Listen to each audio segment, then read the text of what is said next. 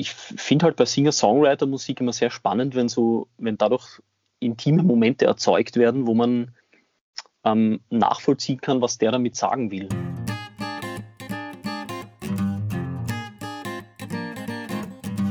Ja, hallo, hier spricht der Michael Power-Notch. Ich bin ein Singer-Songwriter aus Wien und äh, freue mich auf dieses Interview.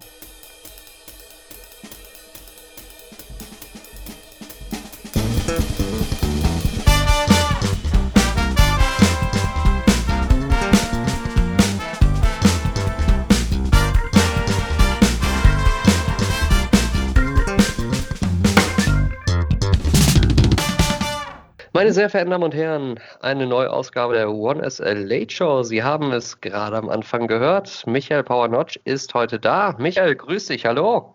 Servus, hallo. Hallo, geht's dir gut? Ja, ja, du, mir geht's blendend, danke. Perfekt. Ich habe mich mit deiner Musik so ein bisschen befasst und mhm. äh, hatte deine Musik gerade vor ein paar Minuten noch einem Arbeitskollegen vorgestellt. Und der hat gesagt, ich zitiere, deine Musik könnte auch in Disney-Filmen vorkommen. Jetzt nicht in den Zeichentrickfilmen, sondern in den erwachsenen Disney-Filmen, weil deine Musik so harmonisch klingt. Wie viel Verbindung hast du zu Disney?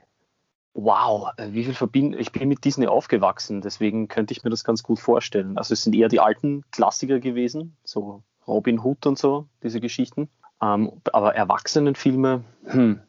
Also ich schaue Disney-Filme ganz gerne, sagen wir mal so.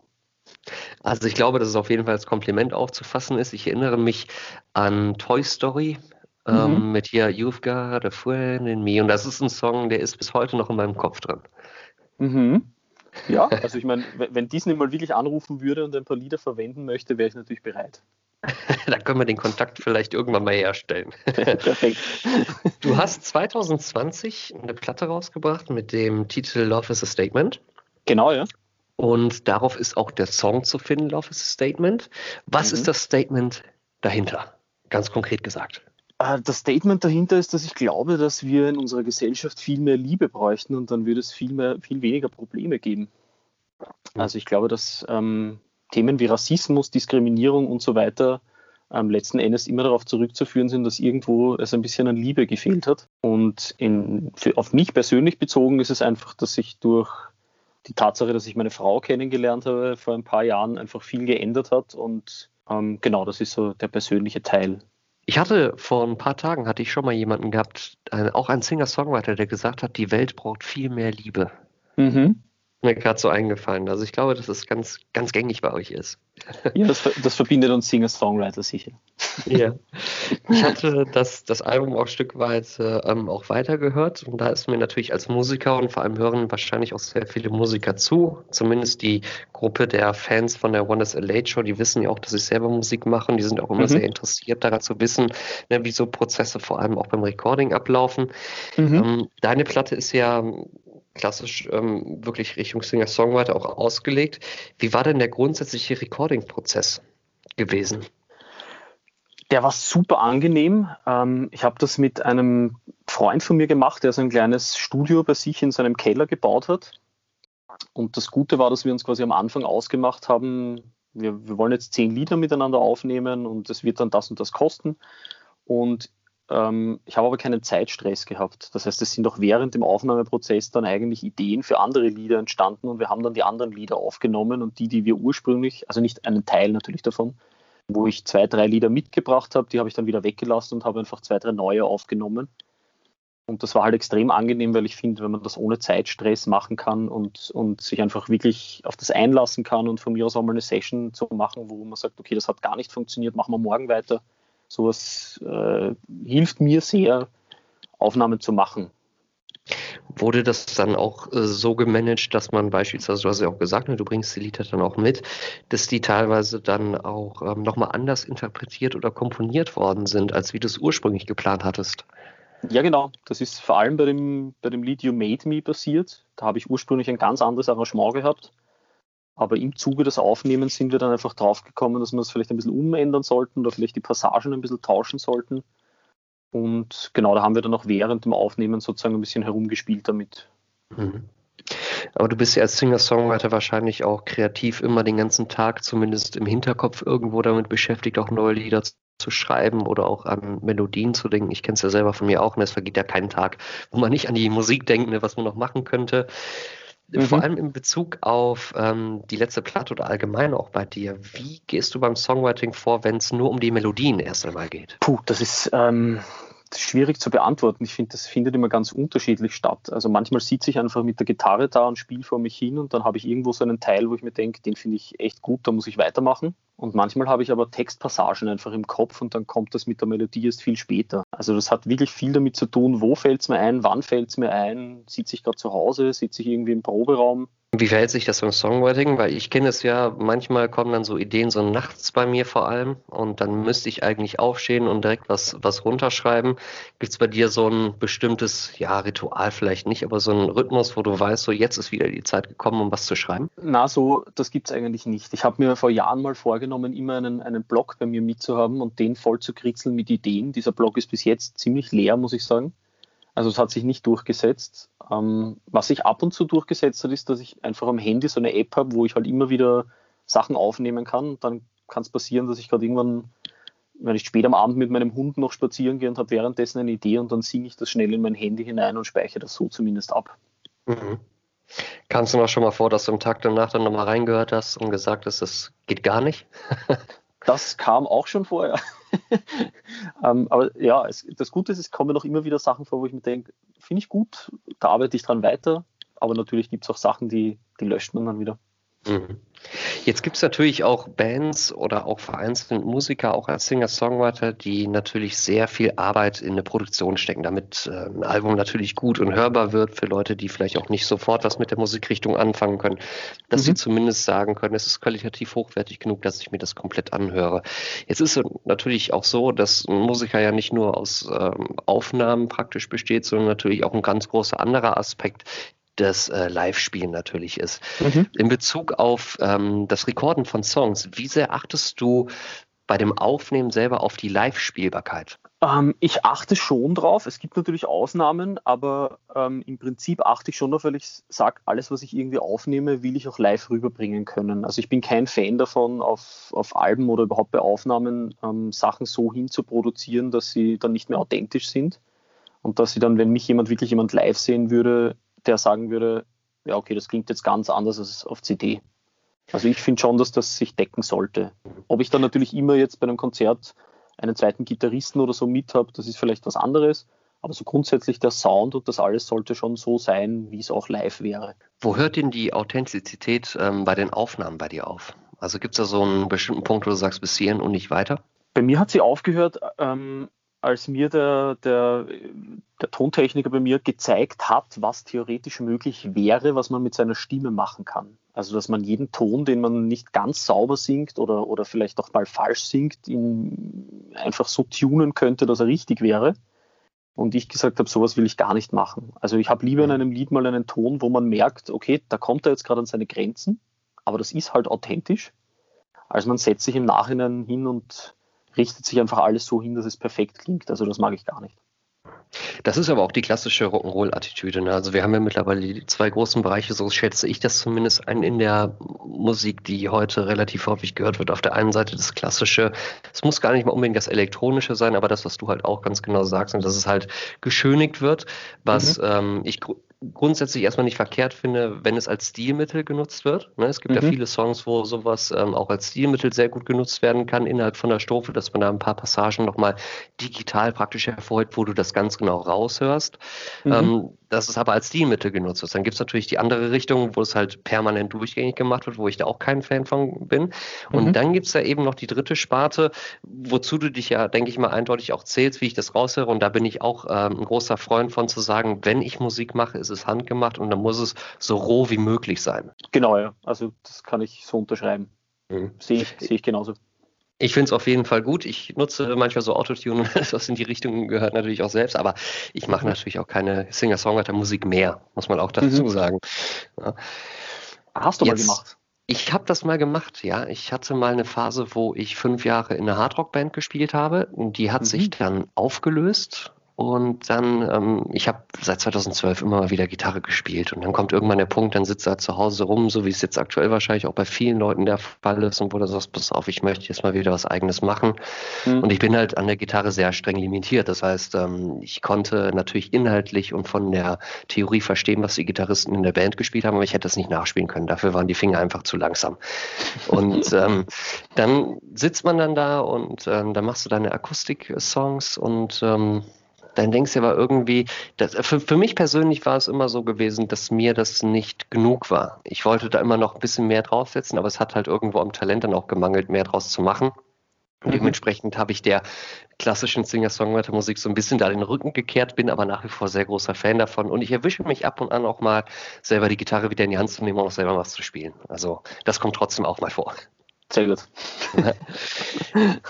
Jetzt sammelt man ja im Laufe der musikalischen Karriere oder des musikalischen Weges immer mal wieder so die ein oder anderen Erfahrungen auf. Und ähm, das ist zum einen Teil natürlich auch das, was man selber persönlich verarbeitet und was man dann in Lieder umwandelt. Auf der anderen Seite wird man ja heutzutage auch permanent mit Musik bombardiert, ob man will oder nicht. Das ist einfach so. Ja. Welche musikalischen Idole hast du für dich in den letzten Jahren entdeckt, wo du nicht unbedingt sagst, das sind Vorbilder, weil sowas finde ich immer blöd, auch zu beantworten. Die Frage allein finde ich auch blöd, sondern vielmehr, was glaubst du, was sind so im Hinterkopf alleine so die Inspirationen von anderen Musikern, können ja auch Bands sein, die du vielleicht irgendwann im Laufe des Recording-Prozesses, vor allem auch in deinen Songs wiederhörst? Ähm, also einen, auf den ich da immer wieder gerne zurückgreife, ist ein Sänger, der schon verstorben ist, der heißt Tony Sly. Der ist ursprünglich Sänger und Gitarrist einer Punkrock-Band gewesen von No Use for a Name. Und der hat dann aber auch Akustikalben rausgebracht. Da bin ich ein großer Fan davon, weil ich finde, dass der das auch geschafft hat, ähm, sehr authentische Singer-Songwriter-Musik zu machen, ohne großem Schnickschnack genau, das begleitet mich auf jeden Fall immer, wenn ich irgendwie Lieder schreibe. Und ansonsten gibt es ähm, immer wieder Leute, die, die äh, eine Band zum Beispiel, die heißt Thrice, die machen eigentlich so, ich weiß jetzt gar nicht, wie man die Musikrichtung nennt, aber Post-Rock oder wie auch immer.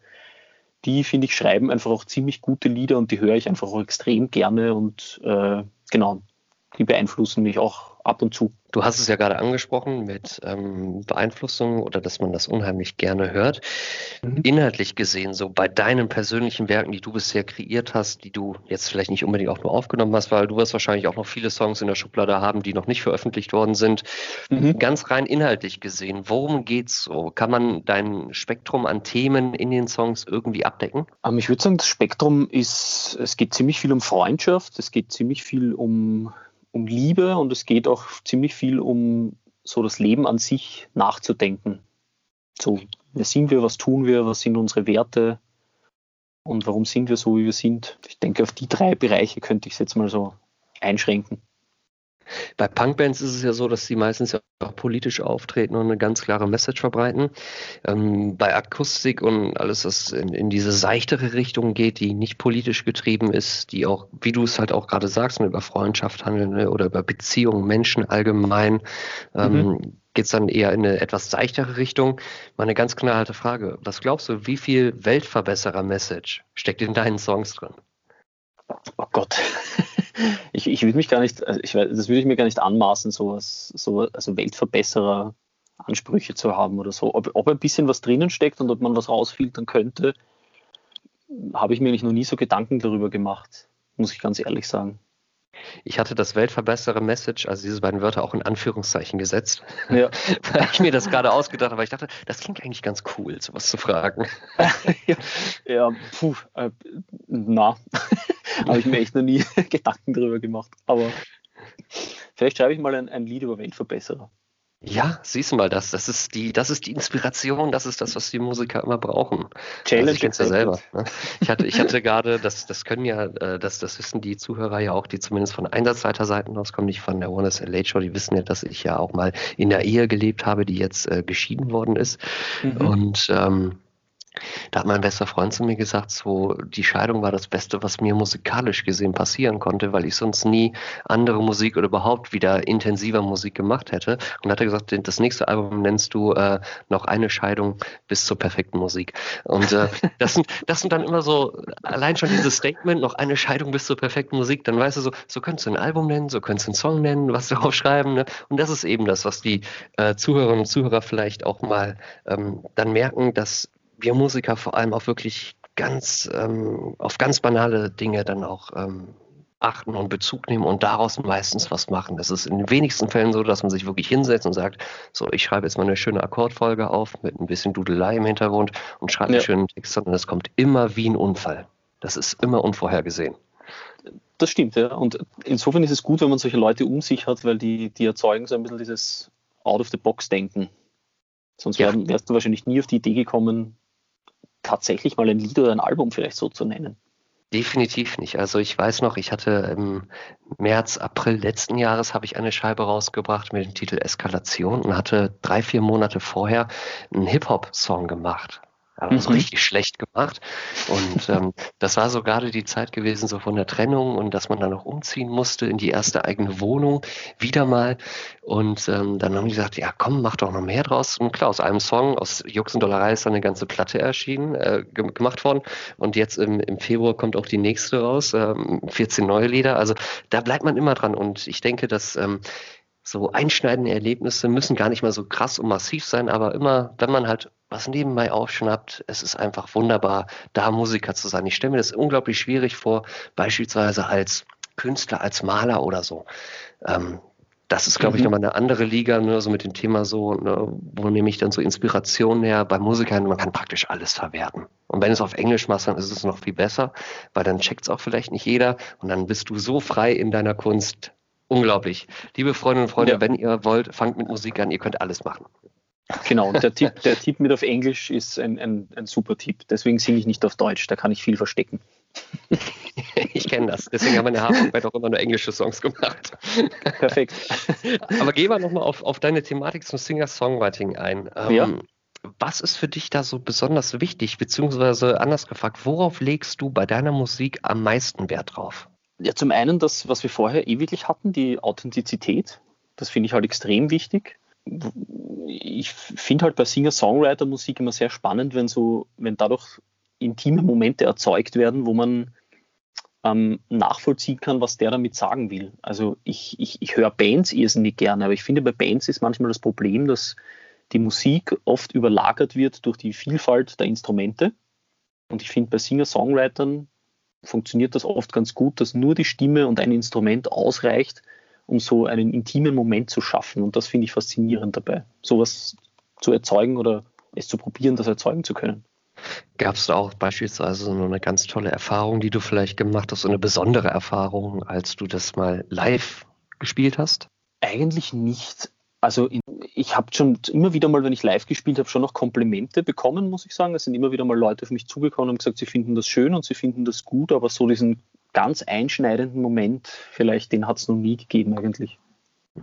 Ich glaube, dass es immer noch mal was anderes ist. Eben genau das Thema mit Deutsch und Englisch, dass man die Leute vielleicht ähm, nicht mehr begeistert. Das ist äh, ein falsches Statement dazu, aber ähm, einen größeren Interessen, ein größeres Interesse wahrscheinlich schafft dafür, wenn man das auf Deutsch singt, weil die Leute das sofort verstehen können, als wenn es auf Englisch passiert, dass da vielleicht da eine gewisse Barriere dann vielleicht ist. Ja, das stimmt. Also ich, ich ja, ich das glaube ich auch. Ich habe mit einem Freund zum Beispiel auch ein deutschsprachiges Musikprojekt, wo wir gemeinsam so, ich sage jetzt mal so Kabarettmusik unter Anführungszeichen machen.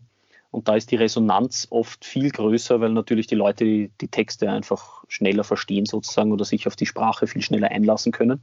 Und da war der spannendste Moment, dass mal nach einem Konzert eine, eine Dame zu mir hergekommen ist, die ich nicht kannte und zu mir gesagt hat, weißt du, ich finde, du kannst echt gut singen, aber ich glaube, du bist psychisch krank. Warum das denn? Ich weiß es nicht, weil wir uns halt auf der Bühne anscheinend so verausgabt haben und so viel herumgeblödelt haben, dass sie der Meinung war, ich habe nicht alle Tassen im Schrank oder keine Ahnung. Ja, vielleicht meinst du es ja auch positiv, ne? weil ich sag mal, den klassischen Musiker, der einfach nur da sitzt und relativ wenig macht, das hat man ja leider häufig. Und dann, wenn jemand mhm. eben aus der Reihe tanzt, da bin ich absolut Fan von, weil ich kann mhm. eben auch genauso zu dieser Art von Menschen, ähm, dann ist das nochmal was Besonderes, was Catchy-mäßiges. Und selbst wenn dann, wenn es dann heißt, du bist dann äh, vielleicht nicht ganz dicht oder so, spielt es ja. keine Rolle, weil du bist im Gedächtnis dieser Person geblieben. Und das ist ja das Einzige, was auch wirklich wichtig ist am Ende des Abends dann. Das stimmt. Ich habe das, auch, hab das auch für mich als positiv mitgenommen. Ich habe ich hab, ich hab was erreicht. Sehr gut. Du hast ja, wie gesagt, 2020 das Album Love is a Statement herausgebracht. Ähm, mhm. Was ist konkret für dich vielleicht noch für dieses Jahr oder spätestens für nächstes Jahr geplant? Was möchtest du noch machen? Und das böse C-Wort mit 19 dahinter, das lassen wir mal vollkommen außen vor. Okay. Ähm, was ist geplant? Natürlich weiter Lieder zu schreiben. Ähm, ich habe auch schon wieder Ideen, aber das werde ich wahrscheinlich eher auf nächstes Jahr ähm, dann verlegen, also das Aufnehmen vor allem. Dieses Jahr mag ich noch zu ein paar Liedern auf der, auf dem, von dem aktuellen Album Videos machen. Und die mhm. sind gerade so ein bisschen in der Produktion oder im, im, im Entstehen. Es gibt so verschiedene Pläne, was ich da machen will.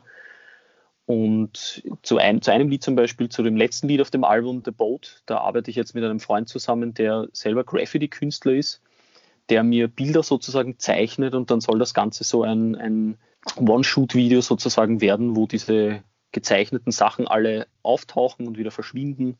Mhm. Zum Beispiel, also solche Sachen, das, das steht auf jeden Fall mal im Vordergrund, ein paar Videos zu machen. Sind das dann auch so klassische Performance-Videos, wie man das kennt? Also nicht nur, dass man sich ähm, ablichten lässt, praktisch dann mit äh, Gitarre und Gesang, sondern auch mit Bewegung, also dass da so eine Story hinterherrscht, wenn man schon mal fragen kann? Äh, auch da versuche ich verschiedene Sachen zu probieren. Also ich habe zum Beispiel zu dem Lied Love is a Statement jetzt auch vor ein paar Monaten versucht, über mit, mit Leuten, die ich kenne aus meinem Bekanntenkreis, dass die mir Videos von sich schicken, wo sie auf Zetteln draufschreiben, was Liebe für sie bedeutet. Und diese Videos haben sie mir alle geschickt und die schneide ich jetzt zusammen und das wird zum Beispiel zum Lied Love is a Statement das Video. Das heißt, da geht es gar nicht so um mich, sondern um die Leute, die mir die Sachen geschickt haben. Und eben zu dem Lied The Boat schaue ich, dass das nur diese gezeichneten Sachen werden. Das heißt, da tauche ich eigentlich mit Gitarre oder so gar nicht auf, sondern auch nur als gezeichnete Person. Es ist auf jeden Fall also nicht gerade wenig, was du planst und neue Musik schwimmt ja immer in jedem Prozess damit, also können wir uns da natürlich auch dann auf was Neues wahrscheinlich freuen. Für die Leute, die es interessiert, mhm. Michael Powernotch auch auf Spotify zu finden. Die Links sind genau. natürlich wie immer in der Beschreibung. Und ansonsten, Michael, wünsche ich dir erstmal viel Erfolg weiterhin damit, dass du deinen kreativen Schaffenprozess auch so weiterführen kannst, wie du es bisher auch gemacht hast. Dankeschön. Und ähm, wenn was Neues rauskommt, sag auf jeden Fall Bescheid. Das werde ich machen, ja, auf jeden Fall. Super, meine sehr verehrten Damen und Herren, das war es für heute schon gewesen. Ich sage Dankeschön, gute Nacht und bis zur nächsten Sendung.